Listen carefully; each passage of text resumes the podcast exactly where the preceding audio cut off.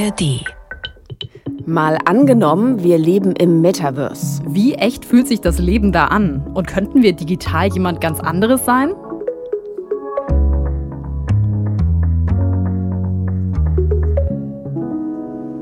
Hallo, hier ist Vera Wolfskämpf. Und ich bin Birte Sönnigsen. Und wir beide arbeiten im ARD Hauptstadtstudio und spielen alle zwei Wochen hierbei mal angenommen ein anderes Zukunftsszenario durch.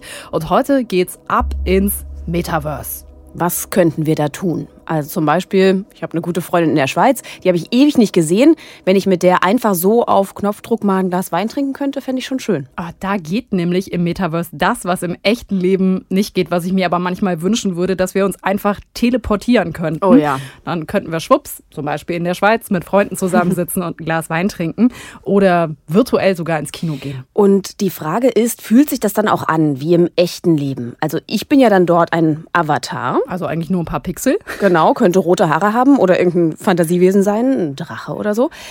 Aber am Ende ist es nicht doch ein schwacher Ersatz. Also wenn ich an die Corona-Pandemie denke, wo wir in Videocalls versucht haben, zumindest so ein bisschen Gemeinsamkeit zu haben. Da gucken wir heute mal drauf. Wir müssen wahrscheinlich erstmal die Frage beantworten, was das Metaverse genau ist, ob da irgendwas besser sein kann als im echten Leben oder was es auch bedeutet, wenn wir ständig in Zukunft im Metaverse abhängen würden. Die Tagesschau könnte dann in der Zukunft vielleicht so klingen. Gestern Abend hat das größte Konzert aller Zeiten stattgefunden. 100 Millionen Menschen waren im Metaverse dabei, als Musikstars wie Billie Eilish, Harry Styles und Travis Scott auf der virtuellen Bühne standen. Menschen aus der ganzen Welt verfolgten das Konzert von zu Hause aus. Die Ticketeinnahmen sollen gespendet werden und Menschen mit psychischen Erkrankungen helfen. 100 Millionen Menschen bei einem Konzert, wo zum Beispiel Billie Eilish aufgetreten ist. Boah, das finde ich ist schon eine Ansage. Mhm. Und ich stelle mir die Frage, hätte ich da lieber Sitzplatzkarten für so ein Konzert, falls es die gibt, gebucht? Weil selbst wenn ich zu Hause in meiner Wohnung bin, wenn sich das dann echt anfühlt und mich da tausend Leute im Innenraum anrempeln können, selbst wenn es virtuell ist, wenn ich das spüre, ich weiß ja nicht. Ja, es gab ja schon Konzerte im Metaverse. Travis Scott ist da aufgetreten. Da war allerdings noch nichts mit Anrempeln mhm. oder Geruch von Bier und Schweiß. Oh ja. Aber es waren mehr als 12 Millionen Zuschauer dabei. Ich glaube, wir müssen jetzt zu Beginn erstmal die Frage beantworten, was ist denn eigentlich dieses Metaverse? Alle, die vielleicht Fortnite zocken oder Roblox-Spielerinnen und Spieler, die rollen jetzt mit den Augen und sagen, oh, so klar. Ja, aber sind ja nicht alles Gamer hier. Und viele haben keine Vorstellung. Sagt auch eine Studie der Bitkom aus dem letzten Sommer, zwei Drittel der Deutschen haben noch nie vom Metaverse gehört. Und ich würde jetzt gerne hier diesen einen Satz sagen, der genau beschreibt, was das Metaverse ist, der das genau definiert, ist aber gar nicht so leicht, weil wir haben mit vielen Leuten gesprochen und so eine Formel, eine klare Definition haben wir da nicht gehört. Braucht's vielleicht auch nicht, sagen manche, weil alle können sich ja was drunter vorstellen. Was wir uns heute drunter vorstellen ist, das Metaverse ist eine digitale 3D-Welt, in die wir so richtig eintauchen können. Und dazu braucht's ein Hilfsmittel wie zum Beispiel eine Virtual Reality Brille, kurz VR-Brille. Und genau so eine haben wir beide natürlich auch erstmal mhm. aufgesetzt und sind eingetaucht ins Metaverse. Und dafür waren wir zu Gast beim Berliner Startup Wonder. Das ist ein kleines bisschen unscharf so an den Rändern. da musst du genau ein bisschen nach links, nach rechts das Headset rutschen. Den, den wir da im Hintergrund gehört haben schon, das ist Mihai Streser und der hat Wonder gegründet. Vor jedem Auge hast du einen Bildschirm und dadurch entsteht ein Stereobild. Das heißt, Du siehst ja genau wie im echten Leben, du siehst, was da drin projiziert wird ehrlich gesagt, ich hatte keine großen Erwartungen, was da kommt, weil alles, was ich bislang vom Metaverse gesehen hatte, das sah grafisch eher aus wie so, ich sag mal, Spiele in den frühen 2000ern. Menschen ohne Beine und die Grafik, die war echt weit weg von so einem realistischen Bild. Ja, da hat sich natürlich ein bisschen was getan. Und das liegt auch daran, dass es hier bei diesem Beispiel nicht ums Zocken geht oder um Konzerte schauen, sondern um berufliche Trainings. Mihai Streter und sein Team, die machen Diversity Diversity Trainings, wo zum Beispiel Chefs in die Rolle von Chefinnen schlüpfen können oder weiße Männer zum Beispiel eine schwarze Frau sein. Wenn Leute auf dich zukommen, Avatare, äh, vor allem wenn sie dich ansprechen, sprich gerne mit denen. Also versuch das wirklich wie im echten Leben zu behandeln. So, und ich bin da in die Rolle einer Frau geschlüpft, die ihren ersten Tag im Vorstand eines großen Unternehmens hatte. Und ich sollte eben mit allen, denen ich da so begegnet bin, im Metaverse reden. Genau, ich habe dir zugeschaut. Das sah auch ein bisschen seltsam aus, wie du diese große VR-Brille aufhattest. Dann hast du zwei Controller, also in jeder Hand einen. Und dann drehst du dich da im Raum, machst Schritte vor und zurück. Das sieht natürlich schon seltsam aus. Versuche nie rückwärts zu gehen. Ah. Weil du siehst ja nicht, was hinter dir ist. Guter Punkt. Ich habe keine Ahnung. Äh, wirklich, ich, echten Leben. ich, ich, ich stecke hier so in diesem Raum, dass ich keine Ahnung mehr habe, wo ich im echten Leben gerade stehe. In diesem, das ist wirklich irre. Muss man ein bisschen aufpassen. Äh, absolut, das war ein guter Hinweis. Ihr habt mich davor bewahrt, äh, gegen irgendwas rückwärts zu laufen, weil ich wirklich so in dieser Metaverse-Geschichte drin steckte. Ähm, der Tag ging für mich da erstmal los im Schlafzimmer. Ich habe in den Spiegel geguckt, sah ein bisschen anders aus als sonst und hatte noch einen Schlafanzug an. Dachte, ich habe mich doch heute schon mal angezogen. Und dann bin ich erstmal zu meinem virtuellen Fenster gegangen. Das war eine riesen Fensterfront und habe rausgeguckt in eine wunderschöne Landschaft. Und dachte, ach, hier ist aber schön. Hm, Wie würdest du es beschreiben? Sah es aus wie in echt oder eher wie in einem Film? Ja, nee, nicht wie in echt. Ich sag mal, schon ein gutes Computerspiel, aber insgesamt wirkte das halt schon echt, dadurch, dass ich mich direkt auch im Spiegel sehen konnte. Und dass das relativ echt wirkt, das ist auch wichtig für so berufliche Trainings, sagt Mihai Streser. Das heißt, unser Gehirn guckt sich ganz kurz, ganz grob um. Ist alles plausibel? Und wenn ich keinen Körper habe, ich gucke nach unten, ich habe keinen Körper oder ich habe so zwei Hände und keine Arme. Und da sagt das Gehirn, okay, also ich weiß ja ganz genau, das ist nicht plausibel, das stimmt nicht. Also ich kann mich vielleicht darauf einlassen, dass das ein Videogame ist und dann spielen wir. Aber ich weiß ganz genau, dass das nicht echt ist. Du warst ja eine Top-Managerin, Birte. Hat sich das für dich auch so angefühlt? Naja, also ich habe mich zumindest gefühlt wie jemand anders, weil nachdem ich dann den Schlafanzug ausgezogen hatte, ich musste mich auch umziehen, habe ich dann runtergeguckt und dachte so, okay, also äh, heute im echten Leben habe ich nicht einen roten Rock und Ballerinas angezogen. Und dadurch, dass egal wo ich lang gegangen bin in dieser Welt, wenn ich in Aufzug gestiegen bin, ich da eine Reflexion hatte und mich gesehen habe, da habe ich mich schon schnell wie Anna, diese Rolle, die ich gespielt habe, gefühlt. Aber jetzt muss ich mal sagen, für mich ist es natürlich nicht so eine krass andere Rolle, eine Frau, eine andere Frau einfach nur zu spielen. Das ist natürlich für so einen Manager, der im wahren Leben 1,90 Meter groß ist, was anderes, hat uns auch Mihai Streser erzählt, dass das für die schon total seltsam ist, dass plötzlich die Leute auf einen runtergucken.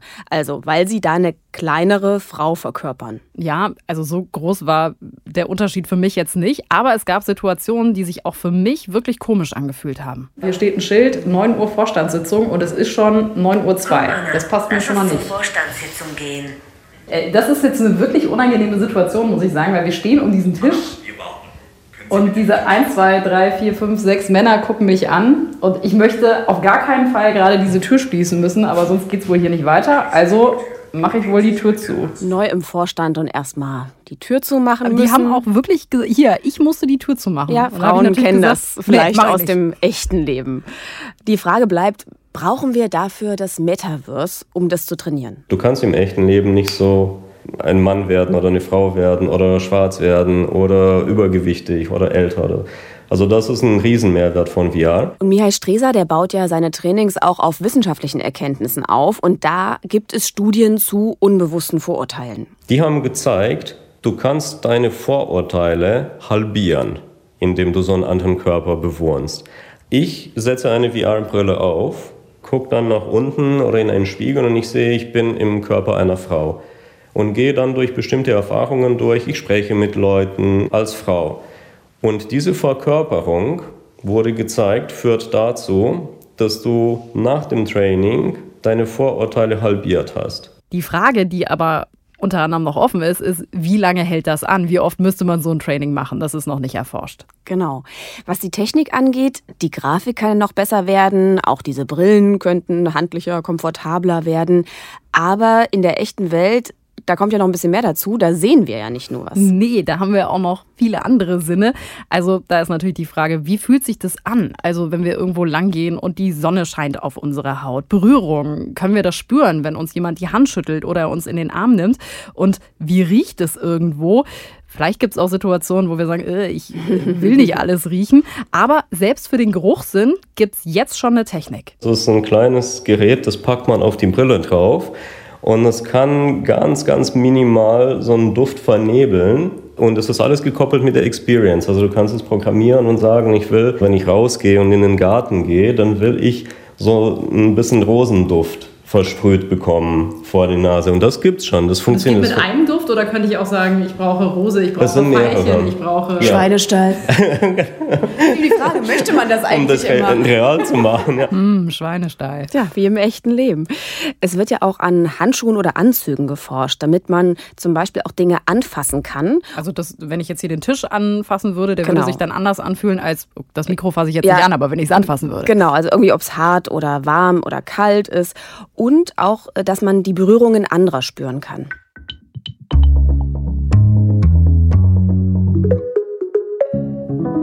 Metaverse. Wer hat den Begriff eigentlich erfunden? Ich glaube, es gibt bestimmt ein paar Leute, die jetzt tippen würden, irgendjemand aus dem Silicon Valley. Vielleicht sogar Mark Zuckerberg selber. Ist aber falsch. Der Begriff stammt aus einem Science-Fiction-Roman aus dem Jahr 1992 schon. Genau, der Facebook-Erfinder war es nicht, Nein. aber er sieht darin die Vision fürs neue Internet. Der hat ja sogar seine Firma von Facebook in Meta umbenannt. Und äh, Mark Zuckerberg hat in anderthalb Stunden auf YouTube auch mal versucht zu erklären, wie genau er sich das vorstellt. Du hast dir das angeguckt, ne? Ja, ich habe es nicht ganz geschafft. Also, es gibt schon einen guten Einblick, aber es wird dann irgendwann so zu einer Werbeshow. Da sind wir beim nächsten Thema, Stichwort Werbeshow. Meta wird wahrscheinlich einer der großen Player im Metaverse werden, hat da auch viel Geld investiert. Aber lass uns doch mal draufschauen, wer da noch ein wirtschaftliches Interesse dran hat. Mhm. Ich habe das zusammen gemacht mit Thorsten Hennig-Thurau, der ist Professor Professor für Marketing und Medien an der Uni in Münster. Und der hat mit seinen BWL-Studierenden sogar schon ganze Seminare im Metaverse gemacht. Die haben da Vorträge gehalten, haben ihre Hausarbeiten präsentiert und die wurden alle genauso benotet, wie sie bei Zoom und wie sie im physischen Hörsaal bewertet werden. Und mit so einer großen Brille dann auch noch einen Vortrag halten, das stelle ich mir schon schwierig vor. Aber Sie haben sich Mühe gegeben, das so realistisch wie möglich zu machen. Sie haben also einen echten Hörsaal virtuell gebaut und die Studierenden, die mussten dann für ihre Präsentation oben wirklich auf die virtuelle Bühne gehen, ans Rednerpult und da eben ihre Vorträge halten. Mhm. Interessant fand ich auch, dass dann die anderen irgendwo im Hörsaal sitzen konnten und quatschen konnten, wie im Ach. echten Hörsaal. Aber das ist ja dann schon anders als bei so einer Zoom- oder Teams-Schalte, wo man sich entweder stumm schaltet oder eben laut redet. Genau, im Metaverse gibt es nämlich auch dann dreidimensionalen Ton. Das heißt, wenn du dann da im virtuellen Hörsaal irgendwo hinten in der letzten Reihe sitzt, dann kann der Prof, der vorne auf der Bühne steht, das nicht unbedingt hören. Ja, wer weiß, wer das aufzeichnet und dann später anhört. Ah, ja, da, ich weiß auch nicht, ob ich mich darauf verlassen würde. Ist aber nochmal ein anderes Thema. Und alles lässt sich in so einem Metaverse-Seminar dann auch nicht imitieren, sagt auch Thorsten Hennig-Thurau. Die physische Vorlesung hat bestimmte Elemente, danach gehen wir mal in die Mensa, ja, und dann finde ich mal heraus, ob du eigentlich die Frau oder der Mann für mein Leben bist und so, äh, ne, äh, was da wirklich passiert das kann keine virtuelle Realität anbieten. Also die Partnerin oder den Partner fürs Leben finden ist im Metaverse dann offenbar noch ein bisschen schwerer. Da musst du schon zu Pesto-Nudeln in die Unimensa fahren. Ja, wer möchte sich auch das Mensa-Essen entgehen lassen? Ja, du könntest auch sagen, ich lasse mir das lieber entgehen, dieses mhm. leckere Mensa-Essen und verbringe meine Mittagspause doch lieber im Metaverse-Seminar ganz woanders. In der einen Seminarpause sind wir dann halt tatsächlich einmal zum Planeten Saturn gereist und haben uns den gemeinsam angeguckt, hat mit BWL und so nicht so richtig viel zu tun, aber wir dachten, es ist mal Zeit für was anderes. Thorsten Hennig-Thurau sagt aber trotzdem, also so ein Seminar im Metaverse, das ist natürlich nicht per se besser. Es kommt immer darauf an, was dein Vergleichswert ist. Also eine Metaverse-Vorlesung kann besser sein als zum Beispiel eine per Zoom, mhm. aber echtes Unileben kann das natürlich nicht ersetzen. Ja, wäre ja auch schon schade. Also all die Begegnungen, die man hat oder die Partys mhm. abends. Ne? Aber vielleicht kann man besser lernen im Metaverse. Ja, äh, Medizinstudierende zum Beispiel, die können im Metaverse natürlich unter super realistischen Bedingungen dann Operationen üben oder auch wie sie mit Patientinnen und Patienten umgehen.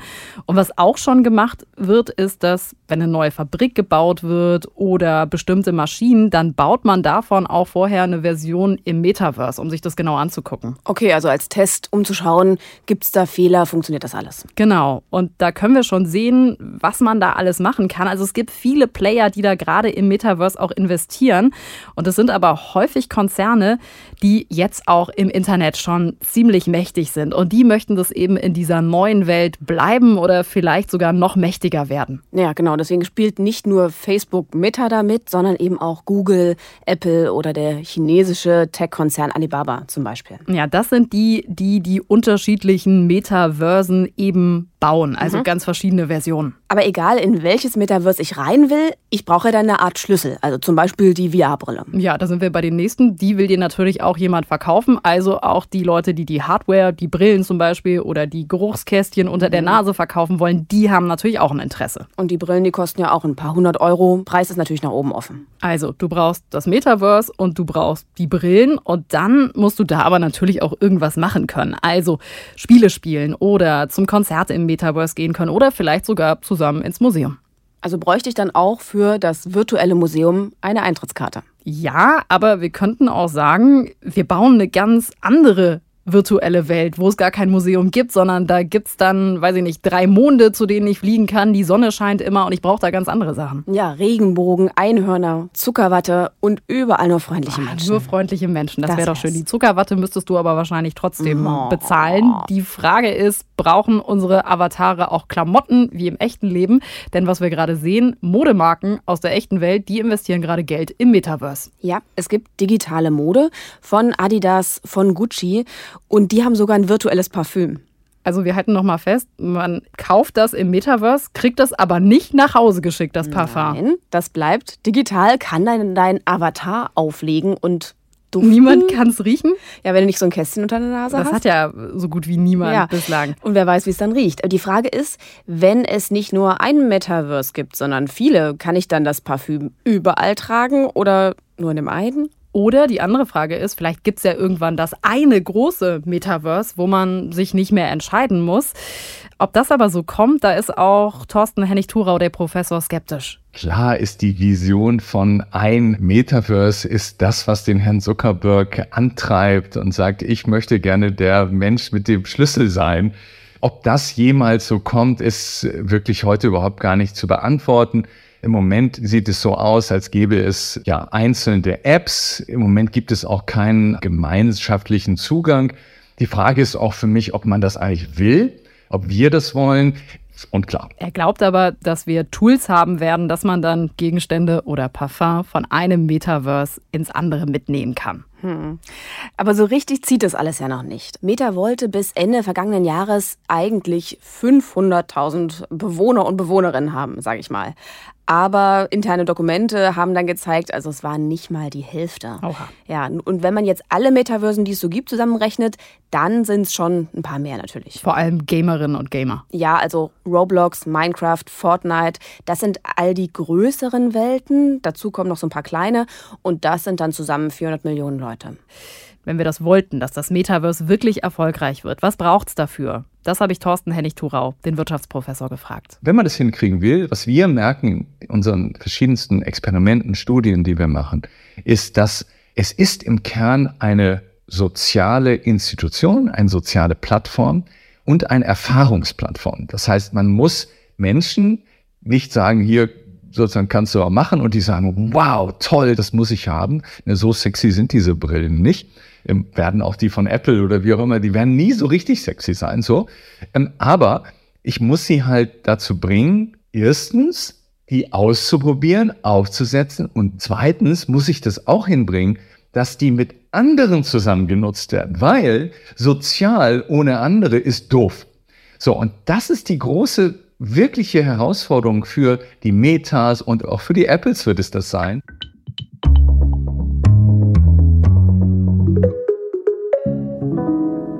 Das Metaverse ist also ein sozialer Raum, meint der Professor. Aber sind wir dann nicht am Ende doch irgendwie einsam hinter unseren VR-Brillen? Wir haben das ja in der Pandemie gesehen, wenn ich mit Freunden einen digitalen Wein getrunken habe. Das war einfach nicht dasselbe. Deswegen stelle ich mir schon die Frage, wird das Metaverse da so viel besser sein als das Internet, wie wir es bisher kennen? Darüber habe ich mit Marlene van den Ecker gesprochen. Sie ist Soziologin an der Uni Jena und sie beschäftigt sich damit, wie sich Technik auf die Gesellschaft auswirken kann. Und beim Metaverse ist sie schon auch skeptisch. Ich glaube, dass das nur eine Fortführung der Vereinsamung ist, die wir sowieso jetzt schon erfahren. Ich glaube, dass ein virtuelles Metaverse, was viel immersiver ist als das bisherige Internet, das heißt, wo man wirklich virtuell eintaucht und nicht nur browst oder surft, sondern eintaucht in eine Welt, dass das die Vereinzelung, die wir jetzt schon erfahren, auch die Entfremdungserfahrungen, die zum Teil zu Depressionen und Burnout in der Gesellschaft führen, nur fortführen wird. Und ich glaube auch, dass es ein kultureller Grund, warum das Metaverse bisher bei Usern eben nicht so sehr angenommen wird. Boah, ich finde, das klingt schon alles extrem traurig. Ja, aber es ist nicht so, dass sie das jetzt alles komplett verteufelt. Ich glaube, dass das Metaverse Möglichkeiten bietet, wie man zum Beispiel Geschichte, Geschichtsunterricht oder sowas lebendiger erfahren könnte. Also man könnte vielleicht zum Bau der chinesischen Mauer zurückreisen und dort irgendwie teilnehmen und sehen, wie das alles errichtet wird. Und das, denke ich, wäre eine Erweiterung dieser Erfahrungen. Aber im Bereich Verreisen, um Urlaub zu machen, um sich zu entspannen, bezweifle ich doch, dass es jetzt besonders entspannt ist, wenn man auf dem Sofa sitzt und sich eine VR-Brille aufsetzt oder welches Gerät man auch immer dann dafür braucht, weil man will ja eben dem Ort, wo man sonst arbeitet und lebt, entfliehen. Und ich glaube, dazu ist es auch nötig, dass man wirklich zu einem anderen Ort geht. Ich glaube, beim Reisen ist es auch wieder eine Frage der Perspektive. Wenn ich jetzt zum Beispiel körperlich einfach nicht mehr an entlegene Orte reisen kann, ja. dann wäre das vielleicht eine Möglichkeit. Oder auch mhm. wenn ich sage, hey, ich möchte nicht um die Welt jetten, weil ich das Klima schützen will, dann wäre vielleicht das Metaverse auch eine Alternative. Ja, aber Achtung, also wenn man sich anschaut, das Metaverse wäre so eine riesengroße virtuelle Welt, dann bräuchte das riesige Datenmengen, Unmengen an Servern. Also das wäre ein Energieverbrauch. Ist jetzt auch nicht gerade CO2-neutral. Und so ganz kann ich es mir am Ende auch nicht vorstellen, dass ich irgendwo zu Hause in meiner Wohnung stehe und sich das wirklich so anfühlt, als würde ich gerade über einen Sandstrand gehen und die Wellen schlagen leicht gegen meine Beine. Also das ja. kann ich mir nicht vorstellen. Auch weil diese echte Erfahrung an sich eben einen Wert hat. Also Marlene van den Ecker nennt das ein Bedürfnis nach Originalität. Also dass es uns wichtig ist, wirklich auf dem Mount Everest gewesen zu sein oder die Galapagos-Riesenschildkröten mit eigenen Augen gesehen zu haben haben. Also authentisch das zu erleben, das geht nicht im Metaverse, sagt sie. Ja, und wenn ich die Nachrichten aus den letzten Wochen so richtig verfolgt habe, dann sieht es auch nicht danach aus, als würden die meisten Leute bald Urlaub machen im Metaverse. Nee, Marlene van den Ecker sieht auf jeden Fall den Hype gerade im Abflauen. Im März diesen Jahres hat Zuckerberg sein Metaverse-Projekt mehr oder weniger erstmal beerdigt oder zumindest hintangestellt weil es einfach nicht läuft, weil die Technologie nicht läuft und weil User auch nicht so richtig drauf anspringen und auch Investoren irgendwie anscheinend keine Lust mehr drauf haben. Und andere große Unternehmen, die eine große Metaverse-Abteilung hatten, auch Microsoft mal zum Beispiel und jetzt neuerdings auch Disney haben ihre Metaverse-Abteilung entlassen. Also die Mitarbeitenden und die Projekte sind erstmal auf Eis gestellt. Anders ist es so ein bisschen bei äh, großen Luxusunternehmen im Bereich Mode oder auch Autos. Also zum Beispiel Hermes oder Louis Vuitton oder sowas oder Porsche. Die haben irgendwie noch Metaverse-Abteilungen im Marketing, weil die sich einfach erhoffen, dass sie ihre Gegenstände und ihre Marken auch in der virtuellen Welt ausstellen können, um einfach mehr zu verkaufen. Ein Grund dafür, dass der Hype so ein bisschen vorbei ist, liegt auch daran, dass ein neuer Hype schon da ist, nämlich künstliche Intelligenz, KI. Alle sprechen von ChatGPT. Ja, Chat genau, und darauf konzentrieren sich jetzt auch viele Tech-Konzerne. Es gibt aber auch andere Stimmen, die sagen, das bedingt einander auch. Das ist kein Entweder-Oder, kein Metaverse oder KI, sondern die werden sich zusammen entwickeln. Ja, auch weil das natürlich die Erfahrungen in der virtuellen Welt realistischer machen kann. Also ich habe das ja mal ausprobiert und mich im Metaverse mit einer künstlichen Intelligenz unterhalten. Ja, das war auch ein bisschen, sah auch von außen ziemlich lustig aus. Ja, genau, aber es ist dann schon auch wie ein, naja, fast echtes Gespräch. Aber es war ja trotzdem noch ziemlich umständlich. Also du brauchst trotzdem diese fette Brille. Hättest du was riechen wollen, hättest du so ein kleines Kästchen gebraucht und äh, noch andere Hilfsmittel, wenn du andere Sinne hättest ansprechen wollen. Also Handschuhe für Berührung beispielsweise. Also das ist alles kompliziert. Geht es nicht auch einfacher? Es gibt die Idee, das auch dem Gehirn direkt vorzugaukeln. Über ein Implantat, das dann mit winzigen Elektroden Signale ans Gehirn, an die Nerven sendet. Das klingt jetzt ziemlich gruselig. Ist es. Ist es Horror? Ist es Science Fiction? Ja, es wird aber tatsächlich daran geforscht. Also wir würden dann denken, dass wir etwas riechen, aber ohne dieses kleine Kästchen unter der Nase. Das hat uns Mihai Strieser von dem Start-up, bei dem wir waren, auch erklärt. Dann bist du viel weiter weg vom echten Leben. Also es gibt gar keinen Duft. Es gibt ja gar nichts. Nur mein Gehirn sagt, ich rieche jetzt eine Rose und du bist einen Meter weiter und du kriegst eine andere Information, die sagst, äh, du bist jetzt im Schweinestall, wie du gesagt hast. Ne? Und das hat nichts mit der Realität mehr zu tun. Und auch hier spielt übrigens ein alter Bekannter mit, Elon Musk. Der hat nämlich an Schweinen schon gezeigt, dass das funktionieren könnte. Ich finde es echt ein bisschen gruselig. Ja, und wenn das beim Menschen auch gemacht würde, dann könnten wir theoretisch ohne Brille, ohne Hilfsmittel ins Metaverse. Da geht es um diese Schnittstelle zum Gehirn. Also bei so einer Vorstellung geht es nicht mehr darum, ich sehe etwas auf einem Bildschirm vor meinen Augen, sondern ich habe eine Abkürzung zum Gehirn und arbeite damit. Und das wird wahrscheinlich noch eine Weile dauern. Da sind wir wahrscheinlich bei fünf bis zehn Jahren. Das klingt auch nicht so wahnsinnig lang. Ist es nicht. Ja, also wann die Technik wirklich soweit ist, was dann wie funktioniert, ist schwer zu sagen. Und die Frage ist, ob das massentauglich wird und ob wir das überhaupt wollen. Ja, vor allen Dingen bräuchten wir dann noch viel mehr Regeln. Da müssten wir über den Datenschutz reden, auch über Kriminalität zum Beispiel. Auch im Metaverse, genau. Im Metaverse. Wie kann ich mich da vor Straftaten schützen? Brauchen wir dann eine Metaverse-Polizei zum Beispiel? Das sind dann Fragen, die wir politisch und auch als Gesellschaft klären müssten. In unserem Szenario, wir leben im Metaverse, würde es im schlechtesten Fall vielleicht so aussehen. Die echte Erfahrung zu reisen oder gemeinsam in eine Bar zu gehen, kann das Metaverse nicht ersetzen. Obwohl die Technik besser wird und sich Berührungen echt anfühlen, entsteht keine richtige Nähe. Menschen vereinsamen hinter ihrer VR-Brille. Viele leiden unter Depressionen und anderen psychischen Erkrankungen. Außerdem braucht das Metaverse riesige Mengen von Energie und das kann schlecht fürs Klima sein. Aber vielleicht ist das Metaverse auch gar nicht so schlecht. Im besten Fall können wir ganz leicht mit Freundinnen und Freunden Zeit verbringen, die auf der ganzen Welt verteilt sind. Weil die Technik so gut geworden ist, fühlen sich da auch Umarmungen echt an. Und man kann sogar den virtuellen Wald riechen. Auch kranke Menschen haben dann die Möglichkeit, an die entlegensten Orte der Welt zu reisen. Und auch im Job wird vieles besser. Zum Beispiel, weil in Fabriken Arbeitsabläufe virtuell getestet werden. Also das Metaverse könnte schon auch Gutes bringen, aber so die Vorstellung insgesamt. Ach, du bist skeptisch. Sie gefällt mir nicht so richtig. Also wenn ihr Ideen für ein gutes Metaverse habt, dann schickt die doch an mal angenommen tagesschau.de. Gerne auch insgesamt Feedback zum Podcast. Wir lesen das dann in der Nicht-Metaverse-Welt und lassen mhm. das auch nicht von einer künstlichen Intelligenz, die ihr vielleicht damit zusammenhängt, beantworten. Mit dem Thema künstliche Intelligenz haben sich auch unsere Kolleginnen und Kollegen vom Podcast dreimal besser beschäftigt. In der Folge hört ihr von drei Beispielen, wie KI die Welt verbessern könnte. Zum Beispiel auf dem Acker. Da weiß nämlich die künstliche Intelligenz manchmal besser, wann ein bestimmtes Pflanzenschutzmittel aufs Feld muss, als der Bauer. Den Podcast dreimal besser gibt's genauso wie mal angenommen in der ARD Audiothek und überall, wo es Podcasts gibt. Für heute war's das von uns. Wir freuen uns auf die nächste Folge. Bis dahin, macht's gut. Tschüss.